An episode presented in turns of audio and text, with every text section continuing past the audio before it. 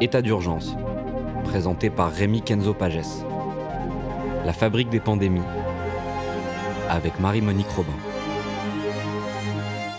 Quelles leçons tirer de la pandémie de Covid-19 Que devons-nous retenir de l'émergence de ce nouveau virus? Comment ce dernier a-t-il mis le monde à l'arrêt? Pour comprendre, décrypter cette pandémie et prévenir les prochaines, il nous faut nous intéresser à son origine et à sa nature. C'est ce qu'a fait la journaliste Marie-Monique Robin, auteure d'un livre éclairant La fabrique des pandémies, préserver la biodiversité, un impératif pour la santé planétaire. Connue notamment pour son enquête Le monde selon Monsanto, lauréate d'un prix Albert Londres en 1995, Marie-Monique Robin a cette fois-ci interrogé plus de 60 chercheurs pour comprendre comment la destruction des écosystèmes nous a menés dans cette impasse. Un sujet qui donnera aussi lieu à un film documentaire en cours de réalisation. Marie-Monique Robin, bonjour. Bonjour. Vous allez bien? Ça va. Ça va? Alors, je vous ai invité notamment parce que je trouve qu'on ne parle pas assez d'écologie en ce moment quand on parle euh, du Covid-19 et notamment dans ce contexte de pandémie. Je trouve ça assez étonnant parce que l'un des sujets aujourd'hui, c'est que euh, la destruction de la biodiversité, finalement, c'est l'un des facteurs principaux d'émergence de ces nouveaux virus. Et c'est un des euh, sujets que vous mettez aujourd'hui sur la table avec ce livre quand vous parlez de ces maladies infectieuses.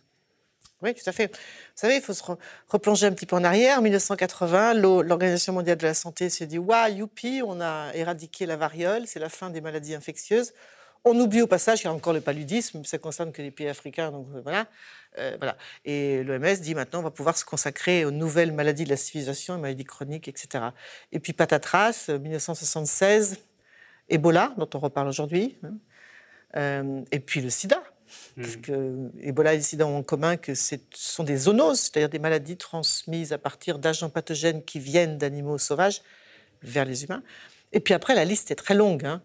Euh, le SRAS, le, numéro, le, premier, 2003, mais aussi MERS, le Nipah, euh, Zika, Chikungunya, etc. Euh, etc. La liste est longue. La liste est très longue. En fait, l'OMS dit que jusqu'en 1970, il y avait à peu près une émergence, comme on dit, de maladies infectieuses tous les 10 à 15 ans parmi lesquelles on comptait beaucoup de maladies qui sont liées à la résistance aux antibiotiques, parce que ce sont des maladies infectieuses, évidemment.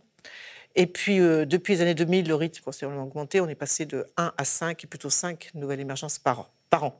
Donc voilà, c'est quoi l'origine? Pour moi, c'est très clair maintenant, après avoir interviewé ces 62 scientifiques qui étaient donc des virologues, des zoologues, des parasitologues, mais aussi des anthropologues, des, médecins, des vétérinaires, des spécialités très différentes. Et du monde entier et des cinq continents. Mais je dirais quand même qu'ils ont quelque chose en commun, c'est qu'à un moment dans leur carrière d'experts, euh, euh, ils étaient excellents dans leur discipline, il s'est passé quelque chose. Bah justement, qu'est-ce qui s'est passé? Il s'est passé qu'ils ont compris que euh, on ne pouvait pas continuer à s'intéresser au virus, par exemple, sans essayer de comprendre qu'est-ce qui faisait qu'à un moment, un virus qui est hébergé par une chauve-souris depuis la nuit des temps et qui n'a jamais emmerdé personne, se met à être dangereux.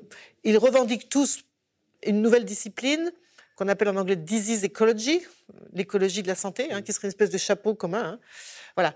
Et la transdisciplinarité, d'ailleurs, pour trouver des solutions à ces nouveaux défis euh, qui caractérisent l'Anthropocène, euh, donc l'ère dans laquelle nous sommes entrés, à la fois le dérèglement climatique et l'extinction de la biodiversité, parce que les deux sont liés.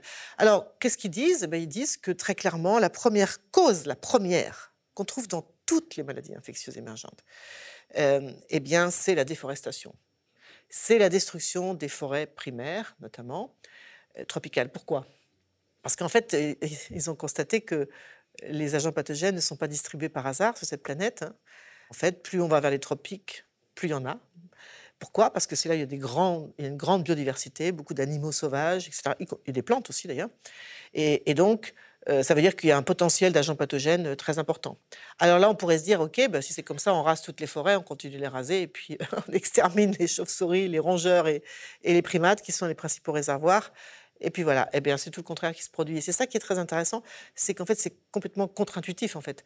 Ce qu'ils ont mis au jour comme mécanisme, c'est qu'en fait, la biodiversité protège la santé. Comment?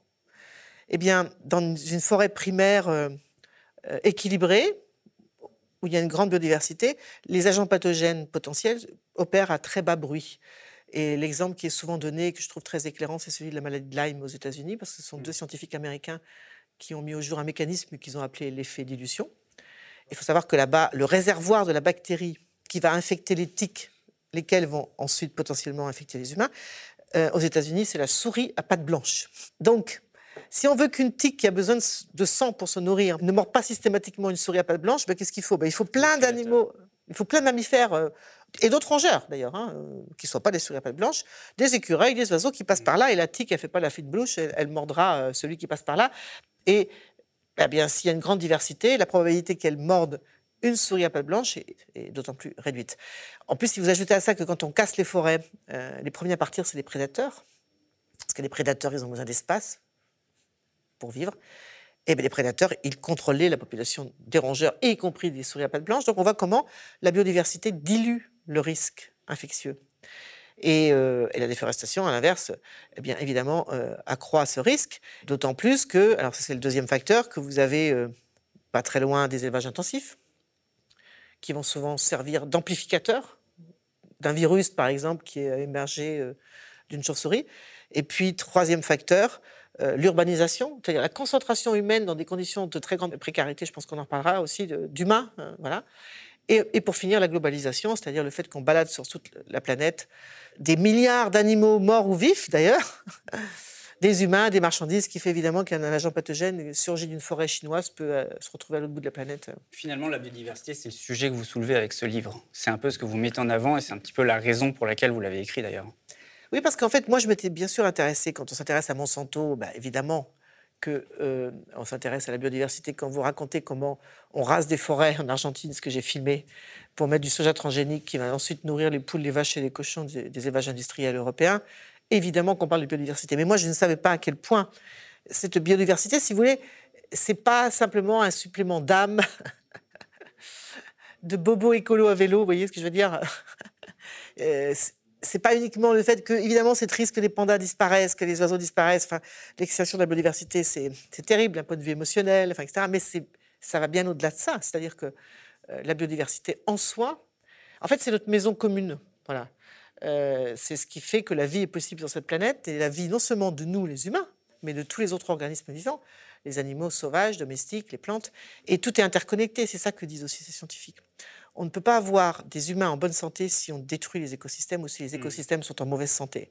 Et, ça, c'est très nouveau, en fait. D'ailleurs, tout à l'heure, vous avez parlé d'écologie de la santé. C'est l'émergence aussi, euh, dans le champ scientifique, de nouveaux paradigmes avec One Health, avec la santé planétaire. Ça, c'est des sujets notamment que vous, euh, vous abordez, notamment avec Serge Morand, qui a, écrit la préface, qui est lui, justement, un écologue de la santé. Tout à fait. D'ailleurs, je lui rends hommage à Serge parce qu'en fait, moi, quand j'ai découvert ce sujet, c'est tout à fait par hasard, enfin, entre guillemets, en janvier 2020 en lisant un article du New York Times euh, qui disait We made the pandemic, c'est nous qui sommes à l'origine de la pandémie. Je me suis dit, tiens, c'est quoi? J'ai commencé à chercher, je sais bien faire ça. Je suis tombée rapidement sur Serge Morand, qui travaille pour le CNRS et le CIRAD, qui est un organisme de recherche et qui, vit en Thaïlande depuis huit ans. Je l'ai appelé et puis euh, ça, vraiment, a, ça a été très sympa, très vite. Il m'a dit, il faut, il, faut, il faut que tu y ailles, il faut que tu rapproches, comme tu as fait pour le monde sur le Monsanto que tu rapproches tous ces scientifiques qui, depuis une vingtaine d'années, tirent la sonnette d'alarme en disant attention, attention, nous sommes rentrés dans une ère d'épidémie, de, pandémie, et aujourd'hui ils ajoutent une ère de confinement chronique, hein, parce que ça c'est mmh. vraiment pas une très bonne nouvelle. Hein. C'est-à-dire que tant qu'on est uniquement sur la gestion à très court terme de cette crise sanitaire, on cherche un vaccin, un traitement, c'est légitime, mais le monde d'après, c'est quoi? Ben C'est prendre des mesures pour s'attaquer aux causes de l'émergence de ces maladies. Alors, euh, ça veut dire par exemple qu'on arrête d'importer du soja transgénique d'Argentine ou du Brésil pour nourrir les élevages industriels, parce que quand on fait ça, quand on mange un poulet qui n'est pas bio, produit par un producteur local français, eh bien, on contribue à la déforestation en Argentine. On arrête d'importer l'huile de palme pour mettre dans nos moteurs. On retire l'autorisation qu'on a accordée à Total pour euh, sa raffinerie dans les Bouches du Rhône, vous savez, pour importer de l'huile de palme et mettre dans les réservoirs. On ne signe pas le traité de libre-échange avec le Mercosur, parce que ça prévoit notamment que euh, le Brésil exporte euh, mm. du bœuf et ça va se faire au détriment de l'Amazonie. Donc, ça va faire des épidémies de Zika. Et d'ailleurs, c'est intéressant de noter que quand moi je les ai interrogés, c'était en, plein confinement, hein, donc je dis que c'est un livre de confinement, euh, ils étaient tous très déprimés, ces scientifiques, parce qu'ils voyaient qu'on ne prenait pas les chemins des mesures qu'il faudrait prendre pour éviter les prochaines pandémies. Parce qu'ils sont vraiment convaincus que celle-ci dont ils disent d'ailleurs, alors je vais peut-être choquer, hein, mais je reprends leur terme, qu'elle n'est pas très grave. évidemment, il y a toujours trop de morts, mais ce qu'ils veulent dire par là, c'est que c'est un virus qui tue moins d'un pour cent des personnes qui sont contaminées. Si vous comparez avec euh, Ebola, dont on reparle aujourd'hui en Afrique, bah, il tue 60 à 80% des gens qui sont contaminés, vous voyez un petit peu. Mm. Donc il faut véritablement voilà, s'attaquer aux causes, et les causes, elles sont écologiques, avec tout ce, tout ce qui, évidemment, accompagne. Qu'est-ce qui fait qu'on détruit les écosystèmes? Eh bien, ce sont les grandes multinationales comme Monsanto, que je connais, pour faire des soja transgéniques. Ça préfigure un peu un monde euh, quand même euh, dangereux, quoi. Enfin, on a l'impression que on peint le tableau d'une société dystopique, quoi, une science-fiction. C'est pas de la science-fiction parce qu'on y est, déjà. La hein. réalité. Euh, Serge Morand, par exemple, m'a raconté que, euh, si vous voulez, dans l'histoire de l'humanité, il, y avait eu trois grandes transitions épidémiologiques. Hein. Quand les humains sont sortis d'Afrique, euh, entre il y a 150 000 ans, pour aller coloniser l'Asie, l'Europe, etc. Alors évidemment, ils sont partis avec un fardeau d'agents pathogènes qui, était, dont ils avaient hérité d'un ancêtre primate commun. Puis après, au fur et à mesure qu'ils progressaient, évidemment, ils, ont été confrontés à de nouveaux pathogènes. Première transition biologique. Deuxième transition, le néolithique avec l'agriculture et l'élevage. Et là, j'avais jamais réalisé, moi je suis fille de paysan, hein, moi j'avais jamais réalisé comment, à quel point euh, le fait de domestiquer des animaux, en gros il y a 12 000 ans, euh, bah, a fait que on a échangé énormément de, dans les deux sens, hein, d'agents pathogènes. D'ailleurs, une étude de Serge Morand montre que plus la domestication est ancienne, plus le nombre d'agents pathogènes qu'on partage avec l'animal domestique est important. Voilà. deuxième grande transition. Troisième grande transition, les grandes conquêtes européennes, donc la colonisation, euh, le, trafic d'esclaves, enfin, etc., etc., et puis les grandes routes du commerce qui ont fait qu'on a baladé euh, voyez, sur des bateaux, etc., la peste. Donc, voilà. Et puis la dernière, c'est celle d'aujourd'hui, c'est celle où il y a à la fois deux risques sanitaires majeur. Euh, le premier, on n'en parle pas beaucoup, hein, parce qu'on est, on est complètement centré sur la, Covid-19. Ben, ce sont toutes les maladies chroniques qui sont en pleine explosion, les cancers, les maladies neurogénératives, etc. Et puis, euh, ce risque infectieux, et c'est ça la, quatrième transition. Et d'ailleurs, ce qui est intéressant, c'est qu'on découvre avec la, Covid-19 que les deux se rejoignent. Oui, parce que là, euh, quand même, ces 50 dernières années, le nombre d'épidémies, de maladies émergentes a explosé. Euh, vous l'avez cité tout à l'heure, il y a eu Zika, il y a eu le HIV, H1N1, la grippe de Hong Kong, la grippe espagnole, depuis, tout ça depuis 1918. Tout à l'heure, vous avez dit, euh, vous avez parlé, euh, en citant Serge Morand, d'épidémie, de, pandémie. là, aujourd'hui, c'est une ère de pandémie, une ère des pandémies même, qui commence, mais elle va s'arrêter quand Elle va s'arrêter comment Ça va s'arrêter C'est quoi la solution Comment on peut faire aujourd'hui Parce qu'on a un peu l'impression qu'on est démunis. Quoi. Bien sûr. Tant qu'on reste dans une gestion à court terme, de cette pandémie. Il faut quand même savoir aussi que, je disais tout à l'heure que euh, si on replace ça dans un, contexte général, et, encore une fois, je ne veux pas du tout nier qu'il y a des familles qui ont beaucoup souffert, enfin, avec les, mais n'empêche que cette pandémie, on pourrait très bien y faire face si on avait suffisamment de lits dans les hôpitaux pour, euh, pour traiter les, les personnes à risque qui sont très bien identifiées, hein, qui sont des personnes qui ont des maladies chroniques ou des facteurs de comorbidité. Euh, et c'est tout un, chapitre de mon mmh. livre hein, où on voit comment la biodiversité d'ailleurs a aussi un rôle. Hein. Donc voilà. Euh, et, d'ailleurs, l'article du New York Times là, que vous avez cité tout à l'heure, je le précise, il date du 28 janvier 2020, donc quand même tout au début de la pandémie. Lui, il conclut notamment dans son article, l'auteur, en disant que ce Covid, en fait, résulte des choix que nous, les humains, faisons. Bien sûr, on, contribue à la déforestation et donc à l'émergence possible de nouveaux agents pathogènes. Euh, l'huile de palme, c'est la même chose. Hein. Et, on voit très clairement, je donne souvent l'exemple du virus Nipah parce que c'est un bon exemple hein, de ce modèle. Ça se passe euh, donc fin des années 1990. Euh, on brûle la, la forêt de l'île de Bornéo pour faire de l'huile de palme, enfin des palmiers à huile. Les chauves-souris euh, sont obligées de s'enfuir. Alors il faut savoir que les chauves-souris, euh, ce sont des animaux extraordinaires, hein, qui ont les seuls mammifères volants qui ont, développé un système immunitaire vraiment incroyable qui leur permet d'être euh, bourrés d'agents pathogènes sans tomber malade. Mais quand on les chasse, elles se mettent à stresser et c'est mesuré par les scientifiques hein, qui prélèvent des, les excréments et des urines de chauves-souris et ils constatent que quand elles s'enfuient, elles stressent. Et du coup, elles se mettent à excréter ces, agents pathogènes qui, euh, jusqu'à là, n'avaient jamais gêné personne. Et elles peuvent contaminer les animaux sauvages ou des humains. Dans cette histoire précise, eh bien, elles se sont enfuies, elles se sont rabattues sur les côtes malaisiennes. On avait planté des manguiers euh, avec des fermes porcines industrielles en plein air. Donc, comme elles sont frugivores, ces, ces chauves-souris-là, elles ont mangé les mangues, et puis ensuite, on déféqué, on contaminé les cochons. On découvre que les cochons, eh bien, on est très proche d'eux, on a 95% de nos gènes en commun. Si vous voulez humaniser un, agent, un virus de chauve-souris, eh bien, l'étape intermédiaire, il faut souvent un, hôte intermédiaire. Et le cochon, bah, c'est l'hôte parfait. C'est parfait. Parce que le passage à l'homme est très facile en raison de cette proximité. Les cochons ont été contaminés, qui ont eux-mêmes contaminé les ouvriers agricoles. Euh, ironie de l'histoire, on est en Malaisie, ils ne mangent pas de cochons, donc c'est fait pour l'exportation. Les cochons sont envoyés à Singapour, dans les abattoirs, les, ouvriers sont aussi contaminés. Et voilà comment vous avez tous les ingrédients. Et donc voilà, nos choix, c'est quoi? Ben, C'est de continuer à promouvoir l'élevage industriel, c'est de continuer, vous voyez, à promouvoir la globalisation de cette économie qui n'est plus du tout... Enfin, c'est aussi une maladie de la mondialisation. Ah ben bien sûr, bien sûr. C'est une maladie de la mondialisation. Et Donc les solutions, elles sont... D'ailleurs, tout le dernier, dernier chapitre, euh, c'est intéressant de voir comment les scientifiques disent, voilà ce qu'il faut faire. Parce qu'ils sont mmh. très inquiets. Ils ont des enfants, ils ont des petits-enfants, ils sont très inquiets parce qu'ils pensent que nous sommes entrés dans une ère de confinement chronique. On commence à l'entendre tout doucement, qu'on ne sait pas combien de temps ça va durer. Bien sûr qu'on ne sait pas combien de temps ça va durer. Ils nous disent que ça va durer des années. Parce qu'il y a les variants, euh, ça, on le savait, hein, c'est un virus à ARN. Tous les ans, on fait un vaccin contre la grippe. Pourquoi? Parce qu'il mute. Donc, euh, il faut évidemment parer euh, à la situation immédiate, ça c'est clair, mais il faut aussi préparer l'avenir. Et l'avenir, c'est de protéger la biodiversité. Alors, non seulement à l'autre bout du monde, mais aussi chez nous. Parce que ce que je démontre aussi dans ce livre, et pour moi, ça a été la plus grosse découverte, je ne savais pas. Je suis tombée vraiment du placard, je dois dire c'est le fait que quand des enfants grandissent dans un environnement très bétonisé, où il n'y a pas de biodiversité, et surtout de, entre 0 et 2 ans, eh bien, leur euh, microbiote, c'est-à-dire leur flore intestinale, va être très pauvre mmh. et va les rendre sujets à des allergies, de l'asthme, etc., y compris du diabète, et à ce qu'on appelle des orages inflammatoires. Et qu'en revanche, ceux qui sont nés dans un environnement où il y a beaucoup de biodiversité, des études américaines, euh, russes le montrent très très bien, eh bien, ces enfants-là, y compris chez les Amish, ça, me faisait beaucoup rire quand j'écrivais ça, parce que, évidemment, c'était au moment où M. Macron nous, nous comparait, moi je suis une écolo, euh, à des Amish. Eh ben, les Amish, qui, comme vous le savez, vivent comme il y a deux siècles, il ne s'agit pas de ça, de se dire qu'il faut revenir il y a deux siècles. Mais n'empêche que ce qui est intéressant, c'est qu'ils vivent avec beaucoup d'animaux, enfin, comme on vit dans les fermes il y a deux siècles.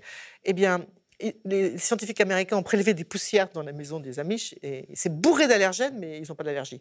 Les enfants qui grandissent en ferme, finalement, sont moins, voilà, une autre, voilà, une autre moins touchés par les allergies ou par, euh, Oui, mais c'est intéressant parce qu'en fait, vous vous rendez compte que finalement, euh, cette hypothèse de la biodiversité, comme ça, c'est comme ça qu'on l'appelle, ou l'hypothèse de la ferme, c'est une autre manière de le dire, ou l'hypothèse de l'hygiène, c'est encore une autre troisième manière de le dire, c'est toujours la même chose pour, construire le système immunitaire, on doit être confronté à plein d'agents, euh, des microbes, etc. Mmh. Et qu'à force de tout aseptiser, eh bien, on a totalement fragilisé le, microbiote de nos enfants, qui vont être des adultes euh, avec des facteurs de risque pour tout un, enfin, toute une série de maladies liées à des désordres inflammatoires, et parmi lesquels bah, les facteurs de comorbidité du Covid-19. Parce que vous avez vu dans mon livre ce qui m'a complètement sidéré, c'est cette étude publiée dans Nature, qui montre que finalement, euh, vous savez, contrairement à ce qu'on pensait, en Afrique, il y a eu très peu de victimes de morts de, du Covid-19. Hmm. On avait dit que ce serait les catons, etc. Non pas qu'ils n'ont pas été touchés par le virus, parce que vous verrez des études qui montrent que si, ils ont développé des anticorps, etc. Alors, ils ont, enfin, ils ont essayé de comprendre pourquoi. Alors, et ça se passe, euh, là, je parle bien des zones rurales d'Afrique et d'Asie. Parce que dans les villes, là où il y a les morts, c'est dans les villes. Parce que dans les villes, c'est très bien montré dans le livre aussi, les grandes villes, vous prenez Bangkok ou New York ou Paris, eh ben, on a tous des microbiotes complètement mm. ravagés et, pas bons. Voilà. Et alors, dans les campagnes, en revanche, africaines ou rurales, trois raisons expliqueraient, restons prudents, expliqueraient le fait qu'il y a eu si peu de morts. Un, le fait que les, les ruraux africains bien, sont exposés par l'intermédiaire de animaux domestiques qui se baladent, euh, contrairement à chez nous maintenant, hein, et qui vont même aux lisières des forêts, croiser des chauves-souris, etc., auraient donc une immunité partielle due à cette, voyez, euh, bah, cette exposition à certains types de coronavirus qui ne sont pas exactement le même, mais ça suffit pour faire un, peu d'immunité. Deuxièmement, ils sont exposés à une grande biodiversité, donc, eh bien, euh, on résiste beaucoup mieux aux orages inflammatoires, hein, qui peuvent être fatals avec la Covid-19. Et trois, alors ça c'est le truc le plus dingue, ils sont exposés à des oxures, des vers intestinaux, parce que ce qui ressort de... que j'ai appris avec votre livre. ce qui ressort de ça... entendu parler. Ah ben moi non plus.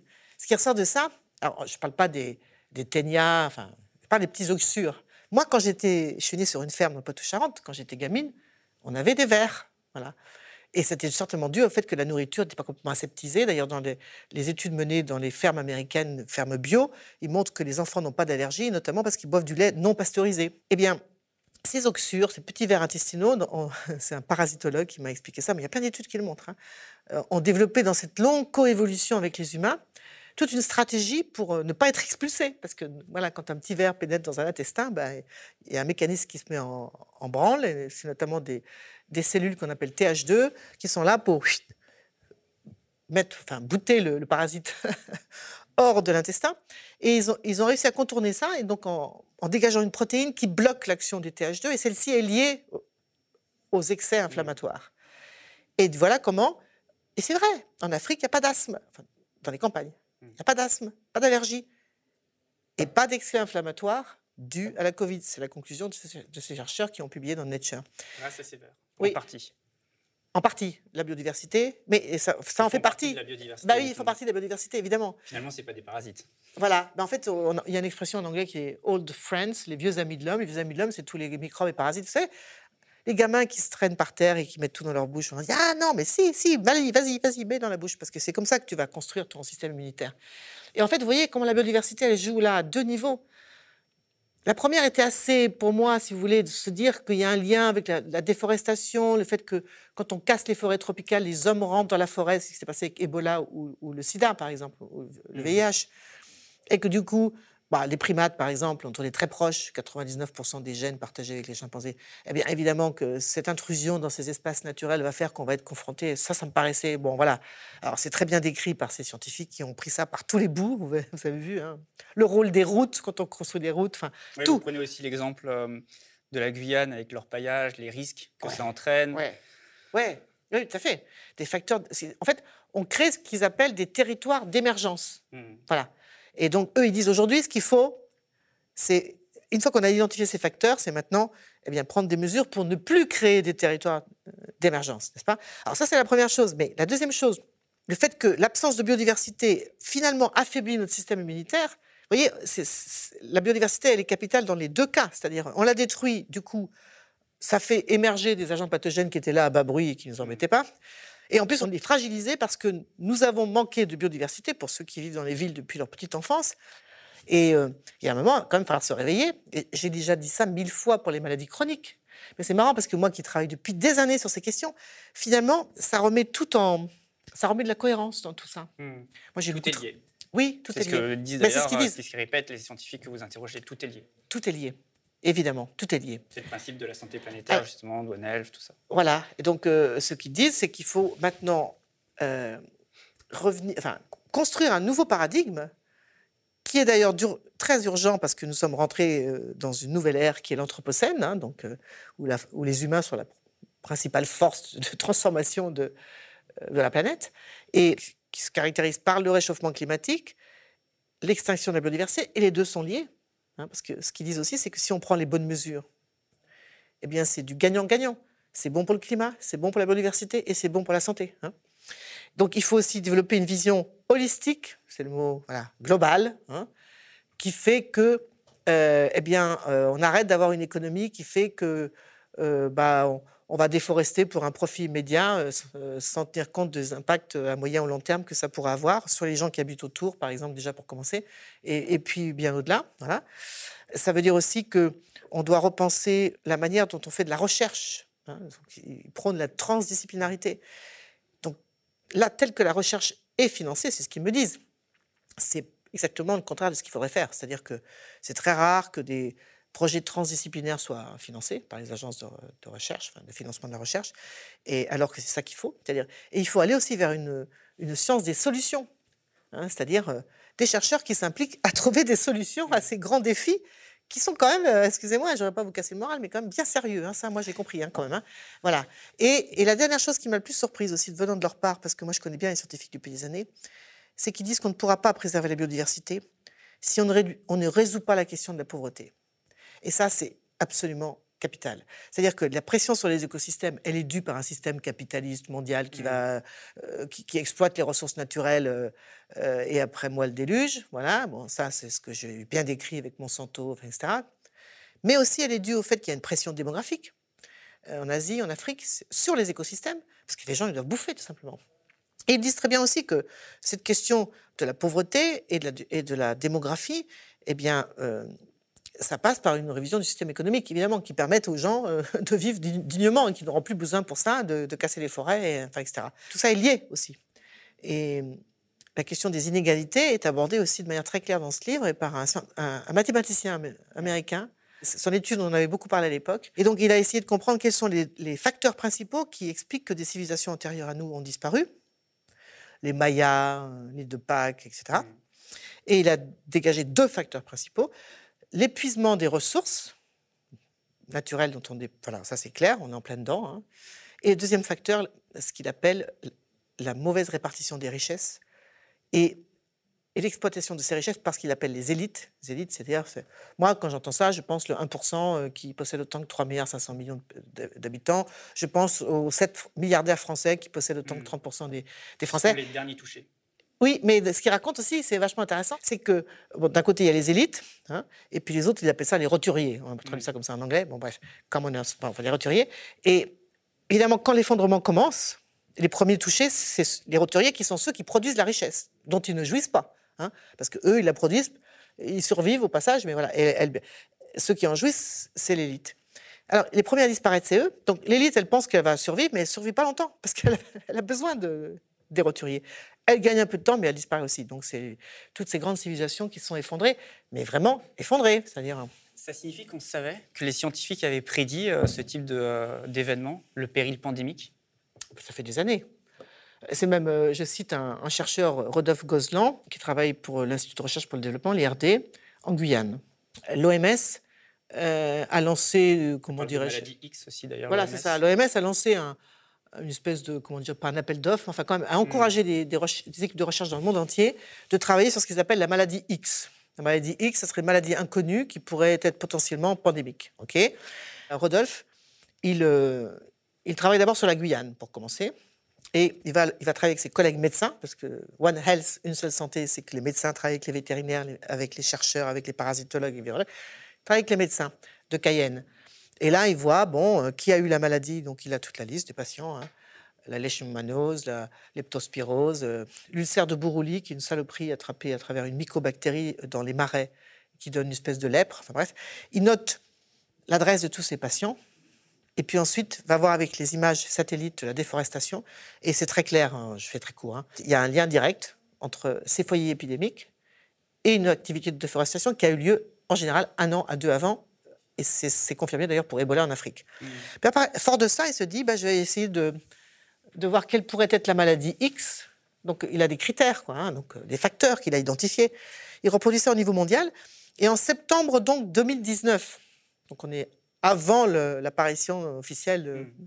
il a un papier qui est donc ensuite publié qu'au printemps, mais qui est accepté pour publication en septembre 2019, où il dit il y a deux territoires qu'il faut surveiller de très près parce que c'est de là que pourrait partir une pandémie l'Ouganda et Wuhan. Oui. Ah oui, c'est, c'est pas de la prédiction, ça si vous voulez. Enfin, et, voilà. Et ça, on peut le faire pour plein d'endroits. Donc, on sait ce qu'il faut faire. Je, je recommence. Mais évidemment, ça rejoint d'autres grands sujets que j'ai traités avant. Ça veut dire avoir une vision globale de l'économie qui ne peut pas être séparée de l'écologie, euh, du système de la croissance euh, illimitée. C'est un autre film, un autre livre que j'ai fait, Sacrée Croissance, hein, qui fait que bah, tous les dégâts environnementaux que créent euh, les activités économiques dominantes ne sont pas payés par les entreprises qui les créent, mais par la société qui se débrouille avec, y compris la facture sanitaire, enfin, etc. Donc c'est repenser globalement mmh. tout. voilà. Puis depuis Ebola et le sida, c'est devenu vraiment un champ disciplinaire aussi. Enfin, il y a une inquiétude au niveau scientifique. C'est devenu un sujet quand même euh, dans les laboratoires. Oui, enfin. Dans certains laboratoires. Oui, vraiment, parce que eux, quand même, euh, les 62 scientifiques, bon, il y en a plus. Hein. Moi, j'en ai choisi 62, déjà, c'était pas mal, les interviewer tous. Mais ils continuent de penser qu'ils sont minoritaires. À l'opposé de tout ça, j'en parle dans le livre d'ailleurs. Hein, vous avez toute cette école de virologues qui, eux, veulent des millions, hein, comme euh, Peter Daszak, dont on parle beaucoup mmh. régulièrement, pour faire ce qu'on a fait avec euh, les gènes, le génome, le séquençage du, génome, dont on nous avait dit à l'époque, vous allez voir, on va résoudre toutes les maladies. Voilà. En tout cas, c'est des milliards qui ont été récupérés par des laboratoires qui ont séquencé les gènes humains. Et maintenant, ils veulent faire la même chose avec le virome, séquencer tous les virus. Donc, c'est beaucoup d'argent pour tous ces laboratoires. Les scientifiques du livre que j'ai interviewé eh bien, disent que c'est inutile. C'est comme chercher une, une épingle dans une botte de paille il y a des millions d'agents pathogènes potentiels qu'on ne connaît pas. Hmm. C'est bien beau de les avoir dans des banques, vous voyez. 1,7 million de virus euh, estimés, inconnus. Oui, sans parler des, Mm. des mutants qu'ils pourraient avoir, plus des bactéries. Enfin, les bactéries. euh, Il y a les bactéries qui sont, pff, je ne sais plus combien, donc voilà, pour les virus. Les avoir tous dans une banque, ça ne sert absolument à rien. Parce que ce qu'il faut savoir, c'est qu'est-ce qui fait qu'à un moment, euh, comme l'histoire que je vous ai racontée tout à l'heure du virus Nipah avec les chauves-souris, Bornéo et compagnie, qu'est-ce qui fait qu'à un moment, le virus qu'on a appelé Nipah va sortir du bois? Quels sont les facteurs qui, qui font que ben, ils vont émerger, vous comprenez? Et ça, c'est que l'écologie. L'écologie, mais collaboration avec d'autres Mm. disciplines. hein. Euh, c'est-à-dire à la fois ah bien, des, euh, effectivement des, des virologues, pourquoi pas, des médecins, des vétérinaires, euh, des agriculteurs, des agronomes. Ça ne sert à rien. Alors, ce qui est bien, c'est que ça, ça brasse des, des milliards, ok, très bien. Ça donne l'illusion qu'on va peut-être. D'abord, on va essayer de déposer des brevets sur ces sujets que je connais bien. hein, ça, le brevetage du vivant, je connais bien. C'est un sujet sur lequel j'ai beaucoup travaillé. Et puis, donner l'illusion qu'on fait quelque chose. hein, et pendant ce temps, ben, on fait comme avant, c'est-à-dire on change rien. Et, et après, à terme, on peut se dire, ah ben, finalement, euh, on va pousser de plus en plus loin dans ce qu'on appelle la biosécurité. C'est tout le premier chapitre de mon livre. hein. On a perdu beaucoup de temps avec euh, la biosécurité, vous dites. Ben, plus que ça, hein, c'est très inquiétant parce que euh, petit à petit, on voit bien comment euh, ce qu'on a fait subir aux animaux, qui est euh, à cause de comportements agricoles industriels totalement, euh, comment dirais-je, euh, irresponsables. hein. Bon, la crise de la vache folle, euh, par exemple, de faire bouffer de la farine euh, animale à des vaches, alors que moi je suis né sur une ferme, les vaches ça mange de l'herbe. quoi. Si elles ne mangent pas de l'herbe, elles tombent malades, mais ça me paraît tellement. euh, Enfin, je sais pas, c'est comme si nous, on se mettait à nous, donner à bouffer du, je sais pas, des, billes de cuivre, vous voyez. ah, mais ils sont malades. Non, mais franchement, on a abattu des millions de vaches. Et puis après, vous faites la même chose en ce moment avec les poulets. hein. Hmm. Le, le virus de la grippe aviaire, il a toujours été là. hein. Ça m'a beaucoup intéressé, les spécialistes qui, qui m'ont parlé de ça, dont de- des chercheurs de, l'Institut Pasteur d'ailleurs, euh, de Hong Kong, etc. Bah, le virus de la grippe aviaire, il vient d'oiseaux migrateurs. Bon, voilà. ils sont- Après, s'il contamine des poulets, ça peut devenir dangereux, mais surtout s'il contamine des poulets dans des élevages industriels où ils sont entassés euh, et maltraités. Là, il n'y a Et- aucune chance, le virus, il l'attrape forcément. Et oui, puis non seulement ça, il, a- il acquiert de la virulence parce que ce sont des clones. Ouais. D'un point de vue génétique, ils sont tous pareils, ils sont donc tous en plus très faibles. Et ben voilà, on connaît le, le, enfin, le processus. Après, si en plus, parce qu'un virus aviaire qui passe par des poulets, ça saute pas facilement à l'homme. Il faut que ça passe, par exemple, par le cochon, c'est le cas de la grippe H1N1, qui, je vous rappelle, est commencé en 2009 au Mexique. Élevage industriel de poulets et de cochons. Et comme je vous l'ai dit, ça passe par le cochon, alors là, poum, c'est la bombe. Voilà. Mais c'est quoi le problème là? Ça, c'est les élevages industriels de poulets et de cochons. C'est ça le problème. C'est pas qu'il y, a des gr- il y a un virus chez les oiseaux migrateurs.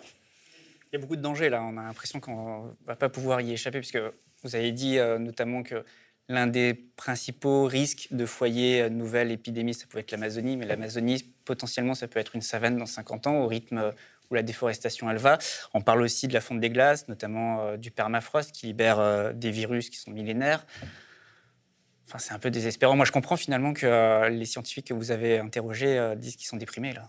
Nous aussi, on est déprimés, euh, moins que ça. Non, mais moi, je trouve quand même que dans mon livre, finalement, il y a quand même des bonnes nouvelles, parce que, excusez-moi, mais vu le marasme dans lequel nous vivons depuis un an, on comprend rien à rien, et pourtant, moi, je suis informée. Mais enfin, franchement, Mm.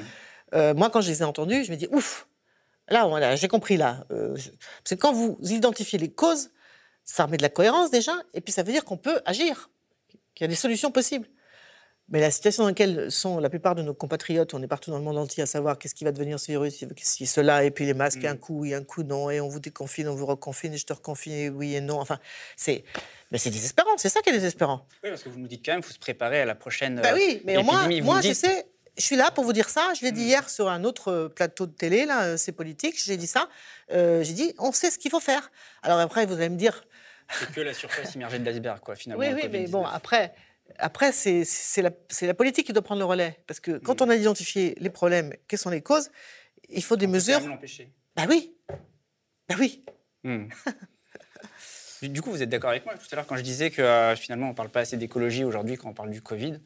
On en parle uniquement comme d'un problème sanitaire, alors qu'en fait, euh, le fond du sujet, c'est. Voilà. Bien sûr. C'est pour ça que j'ai cité euh, notre ancien ministre de l'Éducation, Luc Ferry, Luc qui a Ferry, dit oui. euh, dans l'Express euh, de l'année dernière, en mars, euh, j'ai pas mes lunettes, 2020, euh, voir un lien entre la, la pollution de l'air, la biodiversité et la Covid-19 relève du surréalisme et pas de la science.